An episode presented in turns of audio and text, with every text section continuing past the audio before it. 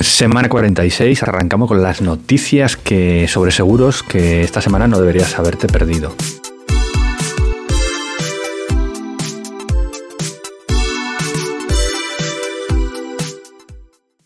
La primera la vi en expansión.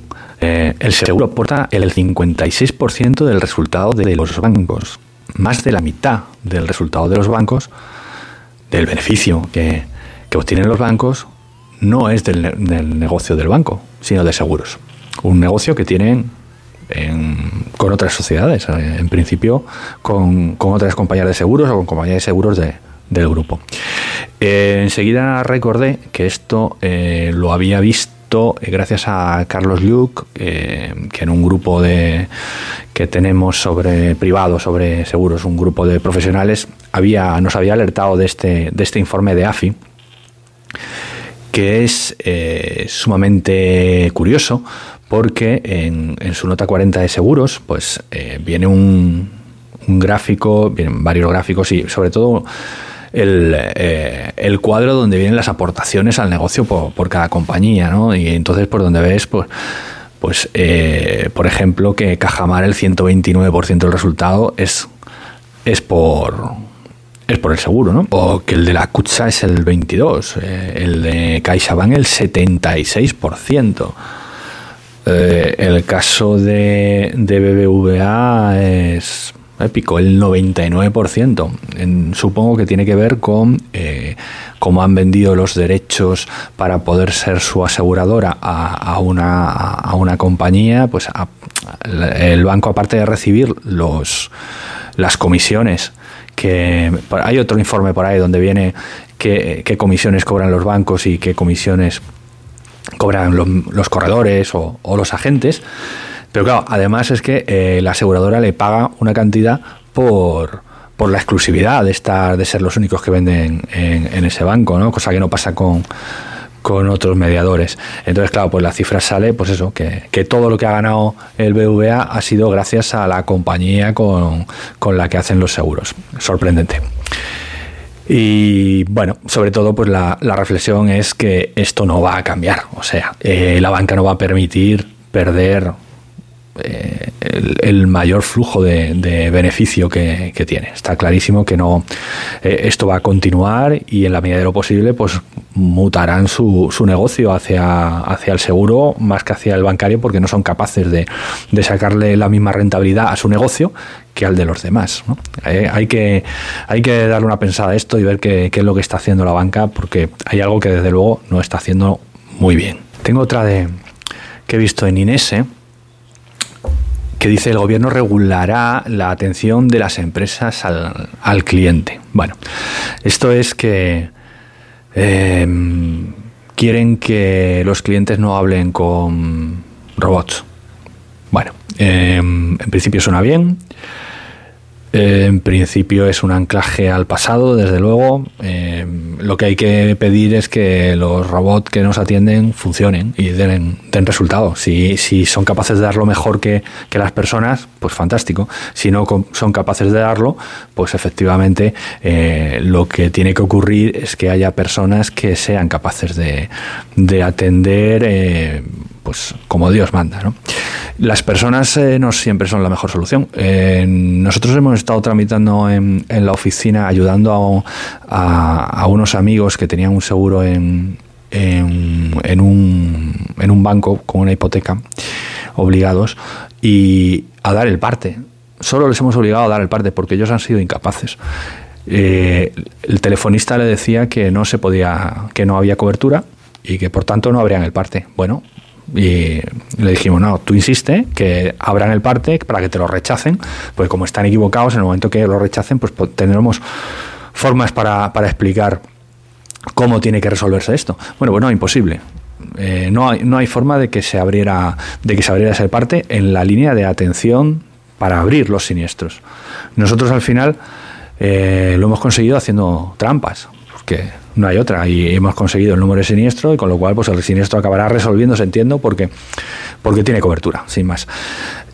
Pero eh, hay una persona y esa persona te prohíbe el acceso a, dar el parte. Bueno, tendrías que, hacer un escrito, enviarlo un burofax o algo así, imagino yo que se moverían. Bueno, pues entonces todo esto es eh, bastante lamentable, entonces la atención que las compañías dan directamente a los clientes es muy mala y los clientes no todos quieren tener un mediador o no todos entienden la necesidad de tener un mediador de seguros, un agente o un corredor de seguros. Entonces, bueno, pues eh, lo que hay que exigir es que haya personas, o un agente, un corredor o, una persona, pero que sepa. Que, y que no esté entrenada para rechazar siniestros, porque eh, al final es lo que muchas veces parece, ¿no? Bueno, no me meto en más líos con, con, esta, porque a lo mejor cuando se resuelve ese siniestro lo cuento, lo cuento entero porque tiene bastante miga. Y la, última de las noticias que, quiero comentar hoy, que es de aseguranza, que, que, habla, que dice, las aseguradoras de decesos creen que la mediación irá perdiendo cuota a favor de la venta directa. Bueno, vale, eh, sí, ¿por qué no? Eh, si nos damos cuenta, eh, ¿Quién está vendiendo seguros de decesos? Eh, los mediadores profesionales, muy pocos. Hablo de mediadores profesionales, pues agentes que tienen oficinas propias, corredores de seguros. ¿Y están vendiendo, estos profesionales están vendiendo decesos? Pues yo creo sinceramente que no, mayoritariamente no. en muy pocas ocasiones, muy poco. ¿Por qué? Pues porque los sistemas de las compañías de aseguradoras no tienen eh, productos específicos muy espectaculares o muy buenos que llamen la atención.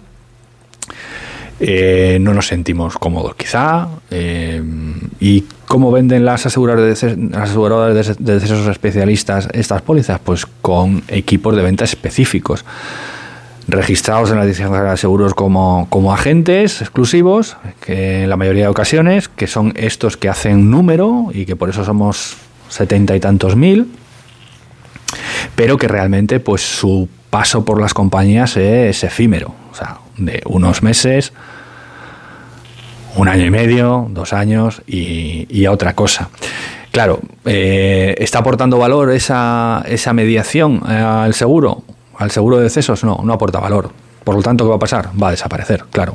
Es que no es, no es un problema de que haya otros canales que estén empujando de otra manera, ¿no? Es que eh, la venta no está teniendo, no está ofreciendo eh, ese valor añadido, eh, el canal de venta no está ofreciendo ese valor añadido que debería. Y probablemente, pues, pues claro, lógicamente perderá peso, como habla también el informe que el informe de ICEA, que igual eh, Banca Seguros perderá. Bueno, pues claro, ¿cómo no va a perder Banca Seguros si ya no tienen puntos de venta, si están cerrando las sucursales, si para cualquier cosa te mandan al cajero? Desde el cajero no vas a comprar el seguro de decesos, es más, desde el cajero no va a salir nadie con un mazo a decirte que me tienes que comprar el seguro como hacen en las sucursales bancarias, ¿no? Entonces, eh, pues lógico. Y la fórmula será la, venta directa a través de o online, etcétera. Bueno, ya veremos. O desaparecerá porque no se está explicando bien a, las, a los jóvenes para qué es la póliza y cuándo hay que contratarla y por qué.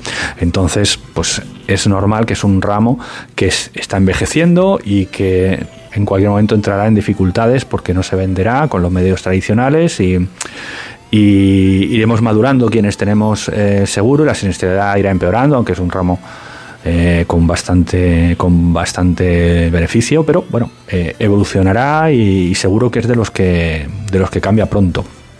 Bueno, si te ha interesado, compártelo con tus colegas que, puedan aprovecharse de estos comentarios que lo único que pretenden es que haya información sobre seguros a, de una manera didáctica y darle a me gusta, suscríbete al podcast o al canal de YouTube según lo, lo estés viendo y nos vemos la semana que viene. Chao.